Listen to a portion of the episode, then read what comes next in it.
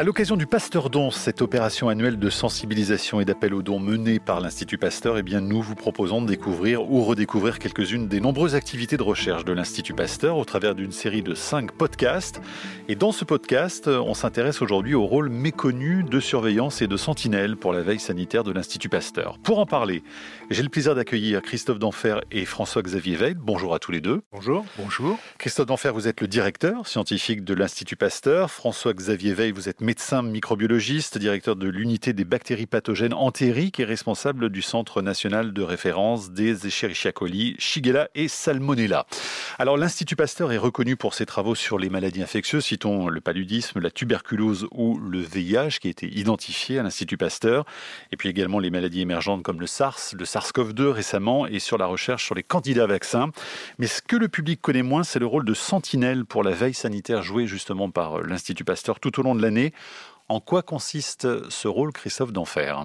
Je dirais que ce rôle, il n'est pas si méconnu que ça du grand public, parce qu'en fait, on entend souvent parler de l'Institut Pasteur quand il y a des épidémies, hein, euh, épidémie de salmonellose, euh, épidémie de, de, coronavirus. Et en fait, l'Institut Pasteur a un rôle d'observatoire des maladies infectieuses euh, par le biais de ces centres nationaux de référence, les CNR, et puis par le biais d'une structure, euh, la cellule d'intervention biologique d'urgence, la CIBU.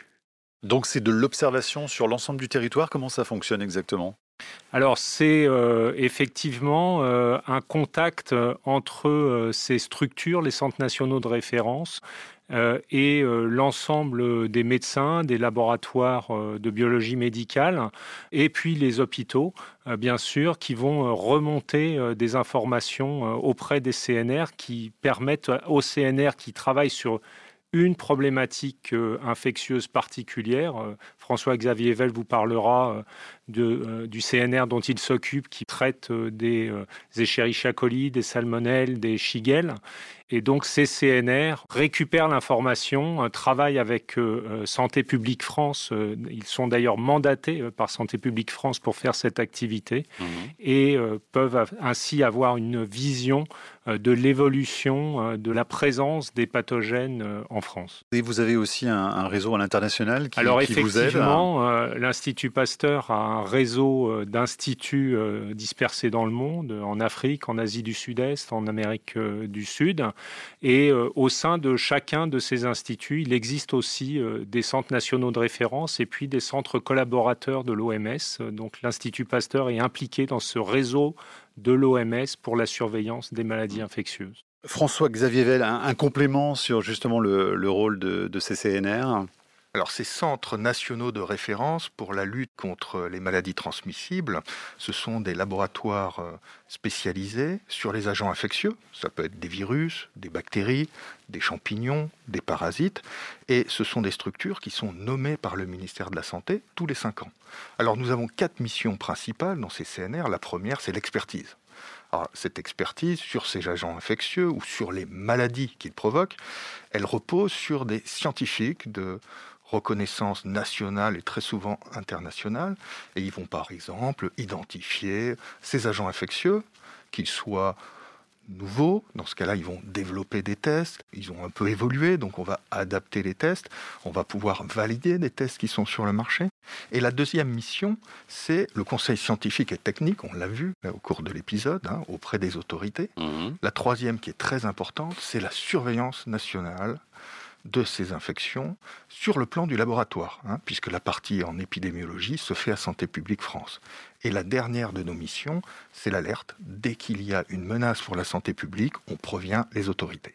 Alors il faut savoir que sur l'ensemble des CNR, nous avons plus de 30% à l'Institut Pasteur. Et celui qui est en première ligne en ce moment pour la crise du Covid, c'est le CNR des virus respiratoires. Alors Christophe Danfer, justement, expliquez-nous comment ça s'est passé au moment où euh, les premières alertes sont arrivées autour du, SARS-CoV-2. Comment justement a fonctionné le, CNR de l'Institut Pasteur? François-Xavier Vell vous l'a dit, euh, une des missions euh, des CNR, c'est de mettre au point des tests de diagnostic pour, pour les infections, et en particulier les infections émergente dans ce cas-là. Et donc, dès que on a pu disposer de la séquence du nouveau coronavirus, le CNR des virus des infections respiratoires, dirigé par Sylvie van der Werf, s'est mis au travail, a établi un test diagnostique par une méthode de RT-PCR qui a pu servir euh, pour diagnostiquer euh, les premiers cas, qui euh, a abouti à des transferts de réactifs vers les hôpitaux en France et a permis, en fait, dans les premières phases de l'épidémie, de donner des capacités à la France en termes de diagnostic de, de l'infection. Et en fait, ce test RT-PCR, c'est peu ou prou le même que celui que euh, on utilise aujourd'hui euh, à large échelle euh, en France. Alors c'est pas la seule chose en fait que le, CNR a fait. le CNR, il a aussi identifié le virus, il a séquencé le génome du virus et il a été impliqué dans, la, dans le séquençage de, de, virus collectés chez différents patients. Il a été impliqué dans la mise au point euh, de tests de sérologie. il a été aussi impliqué euh, dans l'évaluation d'un nombre très important de tests de sérologie euh, mis au point par différents industriels. Et donc, véritablement, le CNR a été à la manœuvre tout au long de l'épidémie pour euh, soutenir la politique de test, que ce soit diagnostic ou de suivi de l'épidémie en termes de sérologie. Tout ça s'est passé extrêmement vite, euh, évidemment, face à, l'émergence inattendue d'un tel virus. Donc euh, la réactivité, c'est aussi une, des clés pour le, fonctionnement de ces centres oui, c'est évident, hein, on le voit dans cette situation-là, mais on le voit dans d'autres situations épidémiques. Je pense que François Xavier pourra vous en parler. Cette réactivité, elle est basée euh, sur une expertise euh, scientifique euh, très forte des équipes des centres nationaux de référence, que ce soit Institut Pasteur ou ailleurs en France. Une très bonne connaissance des virus. C'est aussi parce que les équipes du CNR connaissaient le SARS qui avait été responsable d'épidémies au début des années 2000, qu'ils ont été capables d'aller très vite dans la mise au point de tests diagnostiques et de tests de sérologie pour le SARS-CoV-2. Et alors aujourd'hui, faisons un point, un état des lieux précisément toujours sur le, coronavirus pour savoir comment travaille le, CNR actuellement, qu'est-ce qui caractérise un petit peu son travail en ce moment? Alors aujourd'hui, en fait, euh, je pense que euh, le, CNR est, dans une phase euh, de, reprise d'une activité peut-être un petit peu plus régulière, mais qui est perturbée effectivement par mm. cette activité et, sur le, la Covid-19 et le SARS-CoV-2.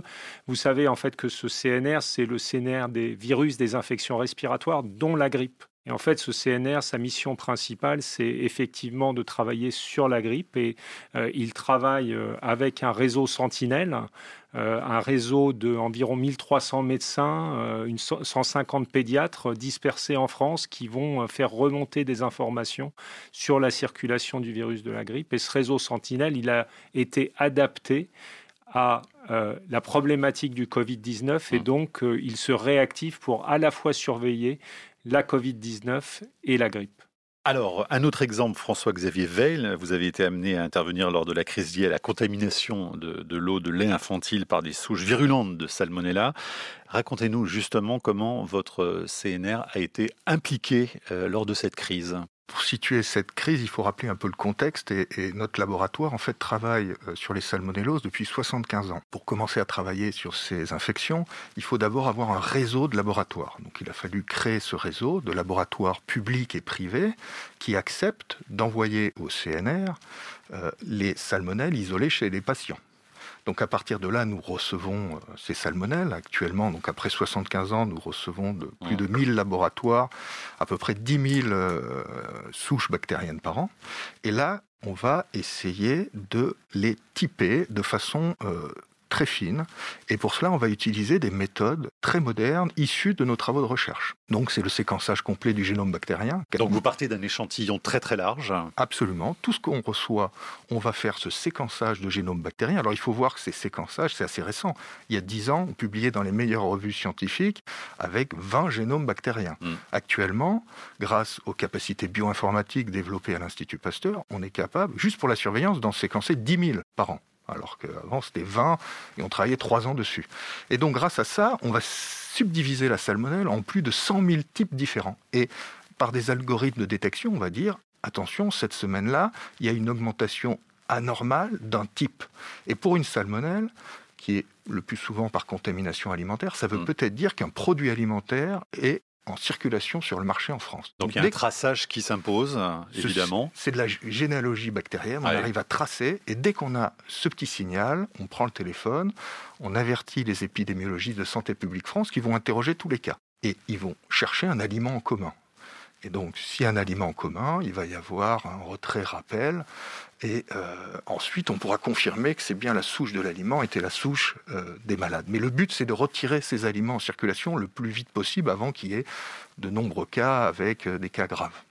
Donc, qu'est-ce qui s'est passé en 2017 Eh bien, on a eu, en l'espace de 8-10 jours, 6 souches seulement, 6 souches d'une salmonelle particulière, et on a pu ainsi mettre en route euh, l'alerte, et euh, les épidémiologistes, dès le lendemain, ont pu trouver le lait euh, en poudre. Est-ce que justement ce très large échantillonnage vous permet d'aller beaucoup plus vite aujourd'hui sur le, système d'alerte auprès des autorités et pour l'identification du produit incriminé? Alors c'est pas plus vite, mais on a une plus grande sensibilité plus on a finalement de bactéries que l'on reçoit, plus on va être capable de détecter des phénomènes au tout début, en mmh. reliant des souches entre elles. Est-ce que ce mécanisme il fonctionne pour euh, tout type justement de, de pathogènes? Alors ça marche beaucoup pour les pathogènes alimentaires parce que le but là, il y a vraiment une action. C'est-à-dire retirer le produit. Vous imaginez un produit alimentaire qui est dans des congélateurs que l'on peut garder un an, c'est une bombe à retardement. Donc là, après, pour tout ce qui est de transmission interhumaine, euh, c'est plus, plus difficile. Mais là, on a vraiment une implication immédiate pour les infections alimentaires. Qu'est-ce que vous avez retiré finalement de cette expérience-là de 2017 euh, en particulier? Est-ce qu'elle se singularise par rapport à des expériences précédentes? Alors, on avait déjà eu ces poudres de lait dans la même usine euh, des années auparavant. Et euh, là, les méthodes n'étaient pas les mêmes. Et maintenant, on est capable, avec toute nouvelle souche de relier ça à cette épidémie, alors que avant le séquençage, ce n'était pas possible. Donc là, il y a eu une révolution au niveau des analyses euh, bactériennes.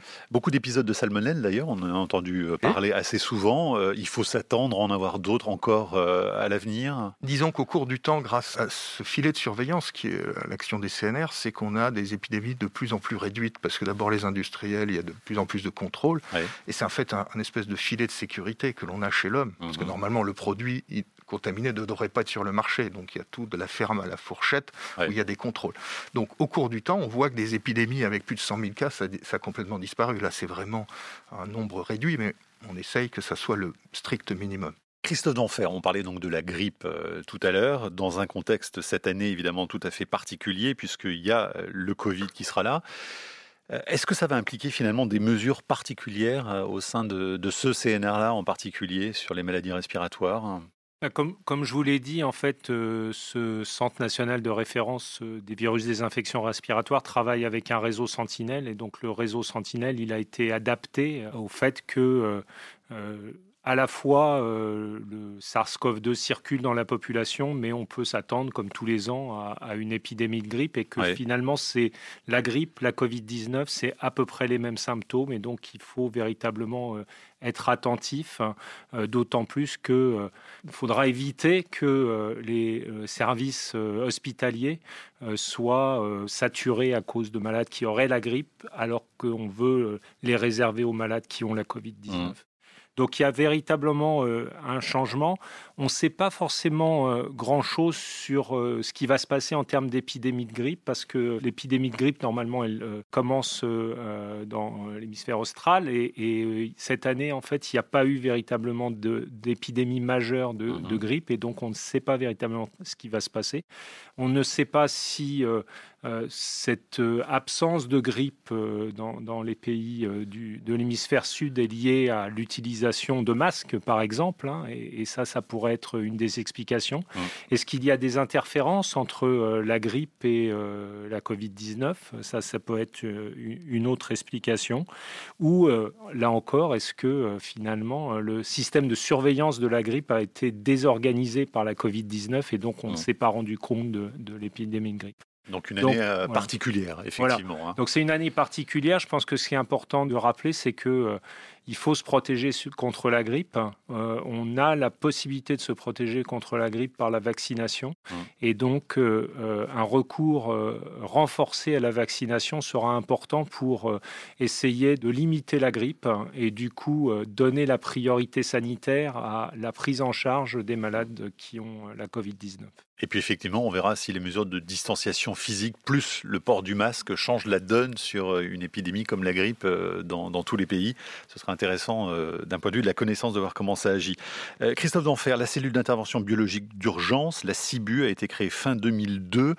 Euh, encore un mot là-dessus, parce qu'on a beaucoup parlé des CNR. La, CIBU, qu'est-ce qui la distingue, qu'on comprenne aussi son, rôle un peu mieux? En fait, c'est vraiment, comme son nom l'indique, hein, une cellule d'intervention biologique d'urgence qui est là pour répondre à des situations très particulière. Et donc c'est une cellule qui euh, est capable de répondre 24 euh, heures sur 24, 7 euh, jours sur 7 à des urgences. Alors, est-ce que vous avez des exemples précis à, nous citer pour qu'on comprenne? bon, dans, dans, le cas présent du coronavirus, la, CIBU a été extrêmement mobilisée parce mmh. qu'il fallait être euh, capable de, faire des diagnostics 24 heures sur 24, 7 euh, jours sur 7. C'est aussi euh, une structure qui est capable de développer des tests diagnostiques qui peuvent être des tests de terrain, qui peuvent être des tests rapides et c'est quelque chose qui a été fait dans le cas du coronavirus, mais dans le cas d'Ebola aussi. C'est une cellule qui est capable de se déployer à l'international et par exemple dans le cas d'Ebola, euh, ils sont allés sur le terrain, ils ont formé des personnels en France et les ont euh, déployés, euh, par exemple, en, Guinée pour permettre la prise en charge des personnes.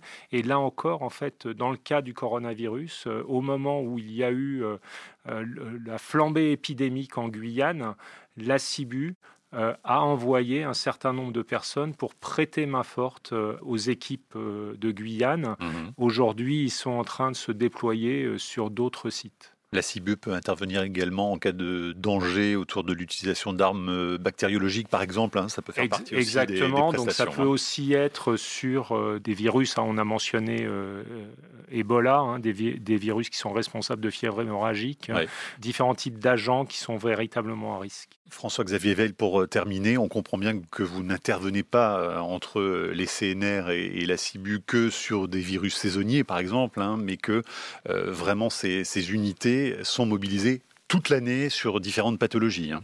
Oui, absolument. Hein. En dehors de ces virus respiratoires, euh, toutes les entités CNR et CIBUS sont mobilisées tout au long de l'année, puisqu'on a parlé d'infections alimentaires, hein. mhm. à salmonelle, à Escherichia coli, à listeria, botulisme. il y en a toute l'année, avec parfois des saisons différentes que celles de, la grippe. c'est plutôt d'ailleurs euh, l'été pour les salmonelles. Il y a aussi les infections liées à l'environnement, la leptospirose par exemple, des infections chez le voyageur. On a parlé Ebola, mais on est aussi près pour du choléra. Il y a eu du choléra en France dans les années 70. Hein. Peste. Il y a toujours des cas de peste dans le monde, y compris là dernièrement à Madagascar. Donc euh, on est vraiment, avec toute cette variété d'agents pathogènes, on est mobilisé tout le temps. Et toujours en alerte, donc on, le comprend. Toujours en alerte, absolument. Merci beaucoup à tous les deux. Ainsi s'achève ce podcast et n'oubliez pas bien sûr que pour aider l'Institut Pasteur et ses chercheurs, eh bien, vous pouvez effectuer un don sur pasteurdon.fr ou pasteur.fr.